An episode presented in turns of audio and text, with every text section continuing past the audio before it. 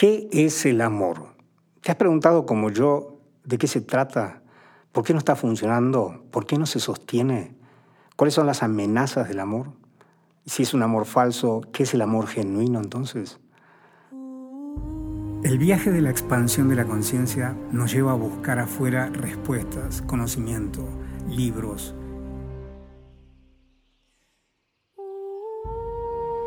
Sin embargo, en la expansión de la conciencia, la salida no está ahí afuera. Estamos distraídos buscando afuera. La salida es hacia adentro. Hola, ¿cómo estás? Buenas tardes. Gusto saludarte nuevamente después de una ausencia de casi un mes debido a una situación con mi madre que tuvo una internación y estuve muy pendiente de ese tema. Y hoy nuevamente volviendo a compartir contigo un espacio, un rato, donde vamos a ver la segunda parte del falso amor. El falso amor, como título, sugiere muchas cosas y puede ser contradictorio. El amor es falso. El amor es puro, el amor es auténtico y hay un falso amor que estamos haciendo como hincapié. Empezando la charla anterior, vimos varias cosas y espero que hayas podido llegar a captar lo que quería transmitir finalmente. Ahora, en esta ocasión voy a enfocarme a hablar de la acción y reacción, o sea, la química. El tema de la química es cuando ves a alguien y de pronto hay una química y los rayos y las, estrellitas y las mariposas. Todo eso, no digo que esté ni mal ni bien, solo digo que es una cuestión de química. Se ha hecho mucho hincapié en que la química es lo que hace que las cosas funcionen. Y ese es un paradigma bien antiguo y nos viene conquistando, dominando desde hace mucho, mucho tiempo, porque estamos orientados a la acción y la reacción. Estamos en el modelo mecanicista predeterminado, en donde a una acción siempre hay una reacción. El ser humano tiende a ser reactivo naturalmente. La biología humana hace que seamos reactivos. Como me gusta, entonces lo hago. No me gusta, me alejo. La química a veces en las relaciones sugiere que es sostenible y personalmente yo creo que la química no es sostenible. La química en una relación de pareja, estudios más o menos dicen que dura dos años, ¿sí? siendo muy optimistas. Si solo está basado en la química, la atracción o una relación. Entonces, cuando miramos las relaciones actualmente, matrimonios que antes de los dos años se divorcian o se separan, relaciones de pareja que no están pudiendo trascender esos dos años o tres años porque están apoyados en un paradigma donde dice básicamente que es la química del amor. La química del amor. Si bien hay una química en el amor, porque por cierto, cuando estamos como conectados con esa conversación de, amor, de, alegría, de gozo, nuestro cerebro es una fábrica natural de drogas naturales. Eh, lo estamos fabricando naturalmente. Esa es una química como resultado del amor, no de la química. ¿Por qué hago la distinción entre química y amor? Porque la química no se sostiene. Y el amor, yo personalmente creo que cuando hay amor genuino, el amor se sostiene ante las más duras adversidades. Y nos ponen a prueba todo el tiempo en la sociedad que de alguna manera nuestras, nuestras relaciones y nuestra fidelidad y nuestro sostener la relación está puesto a prueba por muchos factores amenazantes. La, la velocidad con la que se mueve el mundo, el estar distrayéndose mirando en otra dirección. pero insisto, si estamos basados en la química, la relación no es sostenible. Muchas parejas fracasan porque todo el tiempo estuvo apoyada la relación en la química que había entre ambos. Esa cuestión de acción y reacción. Yo, tú haces algo y yo reacciono a eso. gusto, placer, la búsqueda del placer, el sexo. El sexo realmente es un mecanismo biológico muy fuerte. Imagínense lo fuerte que es, que nos garantiza la sobrevivencia en la Tierra después de cientos de miles de años. Y no importa las cosas que pasen, la especie humana se procrea a una velocidad más alta de lo que se, va extinguiendo. Entonces, eh, fíjate el mecanismo evolutivo que está basado en la pulsión sexual, en la necesidad del sexo, como tan atractivo, tan visceral, tan profundo que hace que de pronto podamos estar confundiendo fácilmente que sentir atracción física tremenda por alguien sea amor y podamos usar la palabra amor para expresarnos a esas situaciones. Y en realidad es ni más ni menos que la pulsión sexual, la cuestión de mm, hormonas, feromonas, cosas que están flotando ahí que tienen que ver con un aspecto químico y realmente nos detiene a quedarnos estancados, no pudiendo trascender y repitiendo patrones, basándonos en el gusto, en lo que nos gusta. Eh, si no me gusta me alejo, si me gusta me quedo, me gusta físicamente, me gusta lo visual, lo que estoy viendo, cómo siento la piel, em, las mariposas, pero caemos en cierta ceguera. Quizá lo hayas notado, en el inicio de una relación, lo que pasa es que todo lo que ves es maravilloso estás ciego o estás ciega a otras cosas que quizás no les prestas atención, pero cuando pasa un tiempo empiezas a prestar atención. La venda cae de los ojos y empiezas a ver. Al principio, no sé, si, sea, sea, si, era, si fueras una mujer, si fueras una mujer y ves a tu hombre que recién conoces, que, por ejemplo, eructa después de comer, digas, ay, qué, qué lindo que es, es tan, tan romántico, me encanta hasta cuando eructa. Y de pronto, dos años después o tres años después, le dicen, no seas puerco, te la pasas eructando. O sea, ¿qué pasó? Que al principio me encantó y después de un tiempo no me gusta. Hay cosas que ya no me gustan. Estuvieron todo ahí, todo el tiempo estuvieron ahí esas cosas. Solo que estábamos ciegos por la química.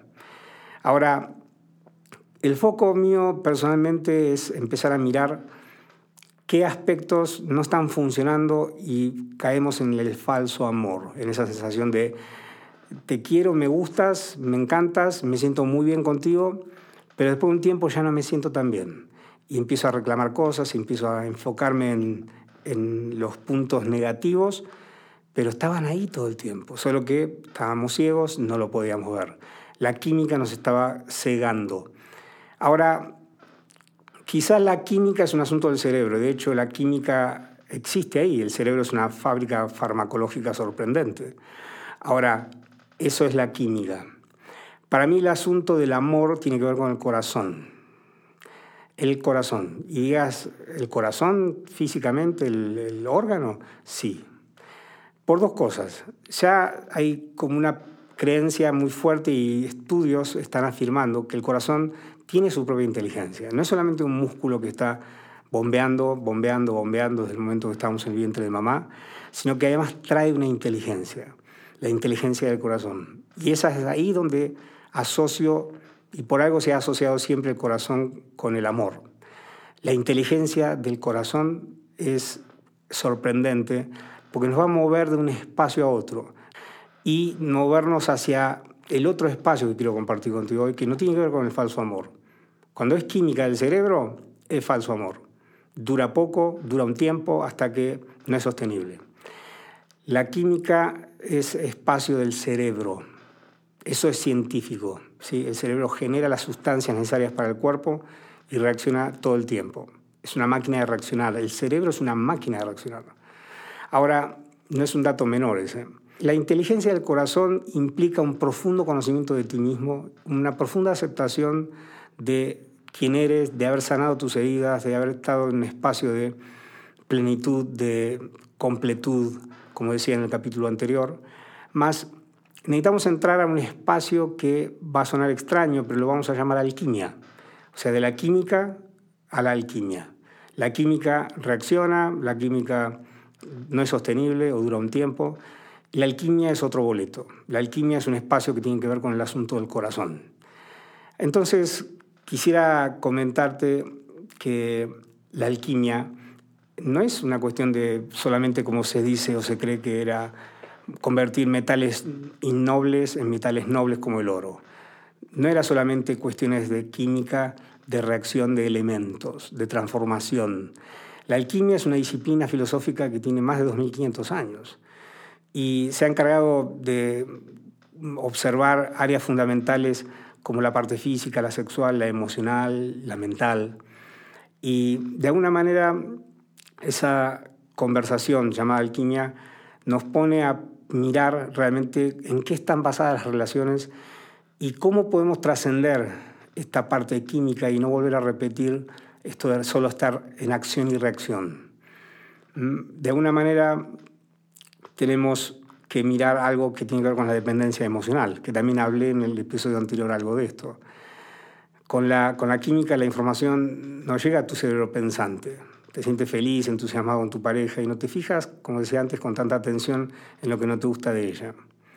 Entonces, de alguna manera necesitamos echarnos un clavado a esta posibilidad de poder construir relaciones basadas en la alquimia entrando a, esta disciplina filosófica que tiene que, tiene que ver mucho con el ser, tiene que ver muchísimo con el conocerse a sí mismo profundamente y alejarse de los condicionamientos que hemos tenido, que tenemos como humanos, donde la pulsión sexual es muy fuerte y nos lleva rápidamente a decir te amo cuando en realidad es me gustas y me encantas y me siento muy bien cuando estamos juntos y cuando nos tocamos y cuando sea lo que hagamos pero en realidad eso es química pura.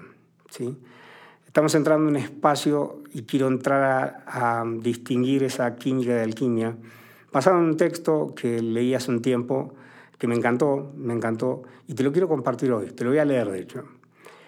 Dice, le preguntaron a un maestro cuál era la diferencia entre la alquímica y la alquimia en las relaciones de pareja. Y contestó estas hermosas y sabias palabras. Las personas que buscan alquímica son científicos del amor, es decir, están acostumbrados a la acción y a la reacción. Las personas que encuentran la alquimia son artistas del amor, crean constantemente nuevas formas de amar. Los químicos aman por necesidad, los alquimistas por elección. La química muere con el tiempo, la alquimia nace a través del tiempo. La química ama el envase, la alquimia disfruta del contenido. La química sucede, la alquimia se construye. Todos buscan química, solo algunos encuentran la alquimia. La química atrae y distrae a machistas y a feministas. La alquimia integra el principio masculino y femenino, por eso se transforma en una relación de individuos libres y con alas propias, y no en una atracción que está sujeta a los caprichos del ego. Finalmente el maestro mirando a su gente le dijo, la alquimia reúne lo que la química separa. La alquimia es el matrimonio real, la química el divorcio que vemos todos los días en la mayoría de las parejas. Wow, a mí me encantó desde la primera vez que lo leí. Dije, de hecho es anónimo, no se sabe quién lo escribió, pero sí a mí me, cala profundo esto, porque necesitamos preguntarnos si somos científicos del amor o artistas del amor. El amor es un arte, ¿sí? y la, el camino del arte se aprende a medida que vamos construyendo relaciones y dándonos cuenta de si estuvimos condicionados por la química en la relación y por eso no funcionó. Y ser artista del amor implica hacer del amor un arte, ¿sí? de esa comprensión mucho más grande que la humana acerca de cómo me declaro completo, lleno de, de recursos, lleno de amor, que puedo compartir y nunca se va a agotar. Si yo sé que soy un canal del amor, y el amor no implica perfección, el amor implica reconocimiento, aceptación, eh, reconocer los fallos, decidirse a crecer como todos los días un poco más y extender compasión al otro para saber que el otro está haciendo su máximo esfuerzo con lo que tiene. Y el encuentro, el encuentro nos, nos toca donde en la pareja puede haber encuentros y desencuentros muy fuertes, pero tarde o temprano el encuentro vuelve a ocurrir por elección y porque más allá de la química hay un profundo conocimiento del uno del otro que permite caminar juntos, aceptando las diferencias, reconociendo que el otro ve el mundo como el otro lo ve. Y tengo la sospecha de que para poder crear esta alquimia, vamos a decirlo de esta manera, estoy yo por un lado y está el otro por otro lado. O sea, somos dos. ¿sí? Y los dos tenemos mundos distintos que estamos observando, maneras diferentes de mirar el mundo, reacciones distintas, gustos distintos. En algún punto nos encontramos. La alquimia ocurre en el espacio entre tú y yo. La alquimia ocurre en ese espacio que hay entre tú y yo. Ese espacio en el medio de los dos ocurre la alquimia, es lo que traemos a la relación es lo que traemos, es lo que contribuimos a la relación. Es el aceptar incondicionalmente que el otro es un legítimo otro y tiene tanto derecho a opinar distinto. Y si opina distinto a ti y tienes creencias distintas a ti, no es tu enemigo. Generalmente la reacción tradicional cuando alguien no piensa igual que nosotros es eh, ponernos a la defensiva o atacar. Es una manera de poder captar que el otro tiene un mundo distinto para ver y tiene derecho a ver un mundo distinto. Imagínate por un momento que en las relaciones buscas a alguien como tú, que sea como tú, que piense como tú. ¿Cómo sería esa relación? Exactamente igual a ti, ¿eh? Seas hombre, una mujer igual que tú si eres mujer, un, un, hombre igual que tú y que piense como tú. ¿Cómo sería esa relación? Yo sospecho que sería muy aburrido. Entonces esa diferencia tiene riqueza. De pronto a la gente que busca otro porque quiero que sea así, quiero que este hombre sea así, que tenga estas características, todas estas características. Hemos idealizado entonces algo.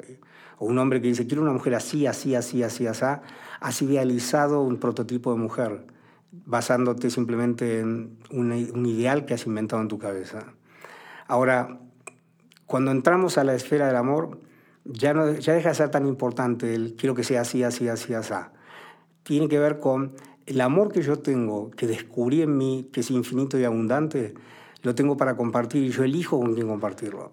Y si el otro lo recibe, genial. Si no lo recibe, genial también porque yo soy fiel al amor que tengo para dar.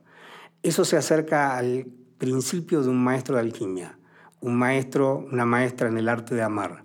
Insisto, el amor es un arte, el amor es un arte que se practica, que así como un artista hace sus obras y las primeras no le gustan y no salen como, como quiere, como están en su corazón vistas, después de un tiempo se convierte en un maestro y empieza a reflejar fuera lo que está en su mundo interior y realmente eso lo lleva a trascenderse. Como seres humanos somos artistas, estamos dando pinceladas todo el tiempo en las relaciones y la pregunta es si te declaras un químico del amor, un científico del amor o quieres ser un artista del amor. Ser un artista del amor es una aventura, es explorar en tus relaciones cómo, qué feedback te llega de tus relaciones, de pareja especialmente, aunque quisiera hacerlo mucho más grande, donde no solamente debemos reflejarlo en la pareja, Creo que el amor comprende todas las dimensiones de las esferas humanas. El amor a la naturaleza, el amor a la familia, el amor a la sociedad, el amor al vecino, el amor a la pareja, el amor a los hijos, el amor a los padres. Todo eso nos conlleva a ver si estamos creando una conversación de alquimia o simplemente seguimos reaccionando y a pesar de que las cosas no funcionan desde la química, seguimos aferrados a algo tan efímero como la química. Entonces te aliento a que sigas el camino del corazón. El camino del corazón no falla. El camino del corazón es intuitivo y razonable.